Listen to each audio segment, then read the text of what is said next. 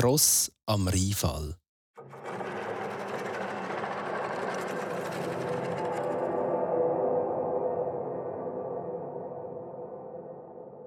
Wenn man an einem Freitag in der Nacht vor der schumenden Strudel vom Rheinfall steht, aber es muss eine helle Mondnacht sein, dann sieht man zwischen den Kalkriff die Mähne von riesigen weißen Ross.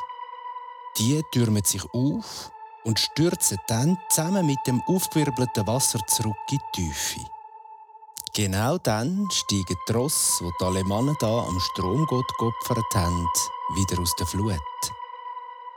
In den Schaffhauser Zeitbüchern kann man lesen, wie man vor gar nicht allzu langer Zeit bei niedrigem Wasserstand die Hufeisen zwischen die Felsritzen gefunden hat.